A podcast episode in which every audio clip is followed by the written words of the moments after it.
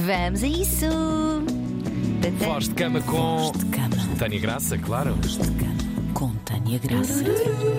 Ah, eles também cantam. Sabem que nós no- neste primeiro espetáculo as pessoas sentiram falta de turururu porque nós não o cantámos. não o cantámos. Fail. Traje! Não, mas tem a ver com a entrada. No- O momento não dá. Não, não é at- atiraram vibradores para o palco? Não, mas olha, eu recomendo muito que vocês vão ver porque foi muito bonito o primeiro e assim serão os próximos quatro também. Acredito. Posto isto, O nosso caso da semana. vamos a isso. Voz de cama, arroba rtp.pt. Obrigada, que hoje não temos aqui aninhas. Olá, Ana e Tânia. Antes de começar a expor a minha inquietação, quero reforçar o que de certeza ouvem todos os dias. Adoro o vosso podcast, não perco um único e adoro o vosso trabalho. Sou uma rapariga de 31 anos e namoro há um ano e meio com um rapaz de 27. Temos uma dinâmica muito boa, uma relação que se está a construir. Sabemos que temos os dois feitios difíceis, mas a minha maturidade diz-me que as relações se constroem na base da comunicação e temos vindo a construir a nossa dessa maneira. Sucede que, Cá está aquele mas, não é? Claro. Sucede que há uma coisa que me incomoda particularmente nele e que eu não consigo comunicar corretamente com ele para que ele perceba que não é ok.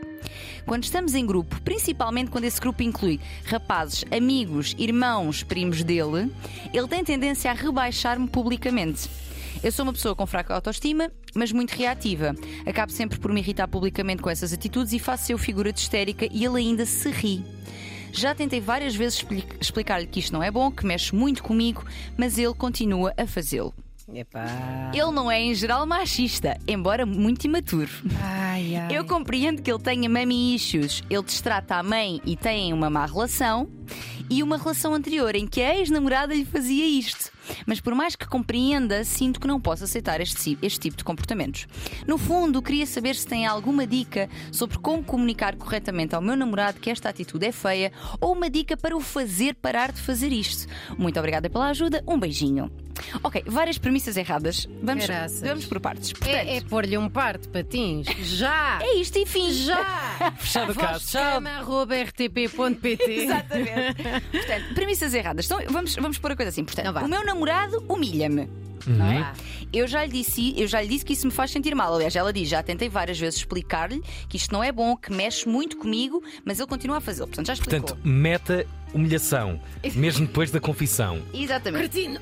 Mas qual é a conclusão dela? Se ele não mudou, então, um, ou sou eu que estou a comunicar mal, por isso pergunto como é que vou comunicar corretamente, ou dois, não estou a usar a estratégia certa para o fazer parar, por isso peço uma dica da qual, que- ou seja, que resulte mesmo. Ou seja, eu falo de algo que me incomoda e me faz sofrer, mas a pessoa não muda, não tem isso em conta, então a culpa deve ser minha de certeza. Estou zangada.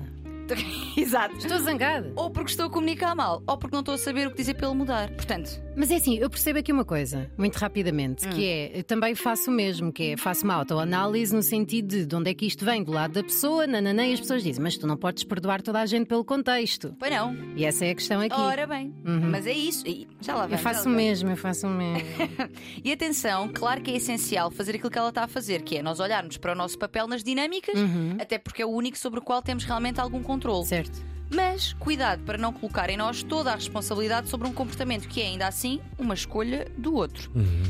Só que o que acontece é que continua, agora eu quis dizer aqui uma coisa polémica, mas que eu acho que é importante neste tema, que é continua a haver aqui esta desresponsabilização que ela faz, inclusive, dos homens, porque coitados, eles são imaturos.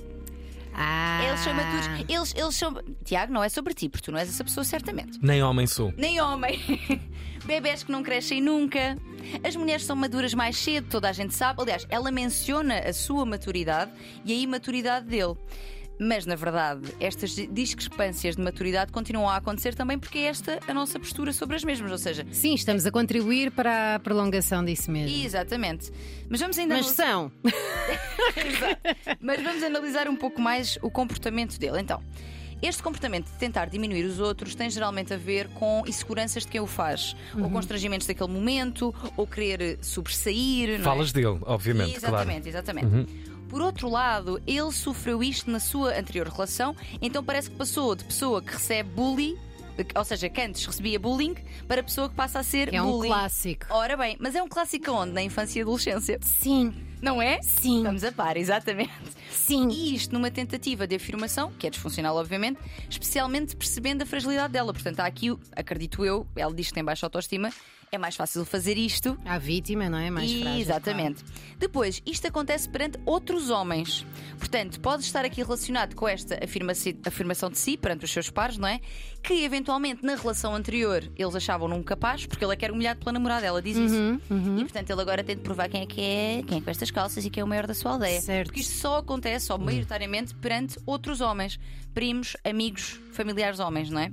E por último, parece ser este o modelo de tratamento das mulheres que ele criou com a primeira mulher da sua vida, não é? A Que primeiro teve, que é a sua mãe, que até hoje destrata. Nós não sabemos, obviamente, quais são as razões, porque não sabemos qual é a relação que eles têm, mas ainda assim é este o modelo primário que ele tem de tratamento das mulheres, porque ela diz ele destrata a mãe.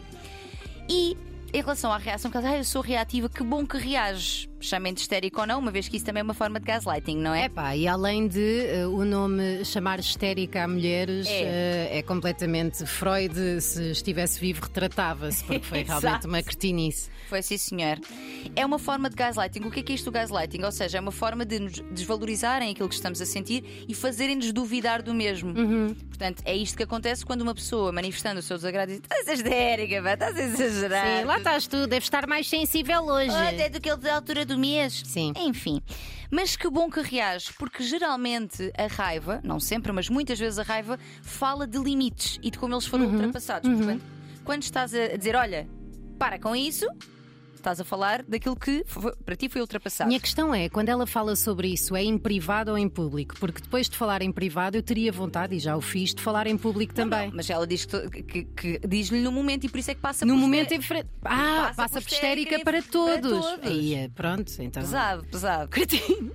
Pá, desculpem, Exato. desculpem. Pode ser, atenção. Pode não ser. Sim, sim, sim, sim. Mas pode ser que ele não tenha consciência do que está a acontecer, Uhum. que não tenha um- um- uma clareza de que está a humilhar-te. No entanto, a falta de consciência e intencionalidade não lhe retira responsabilidade sobre o impacto daquilo que está a fazer, não é? É um comportamento abusivo, sendo intencional ou não.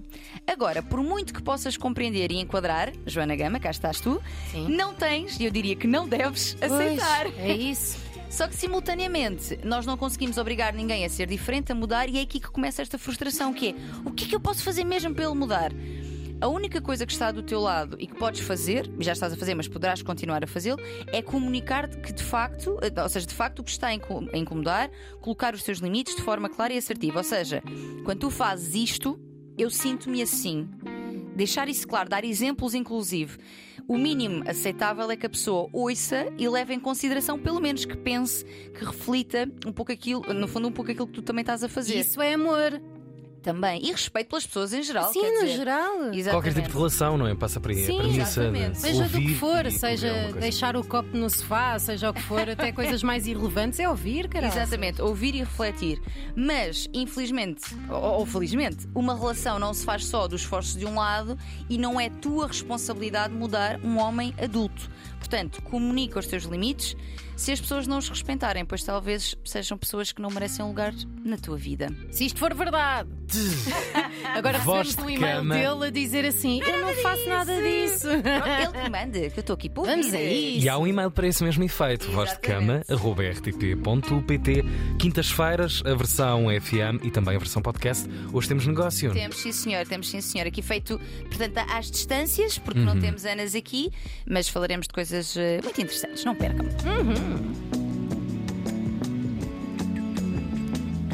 Voz de cama.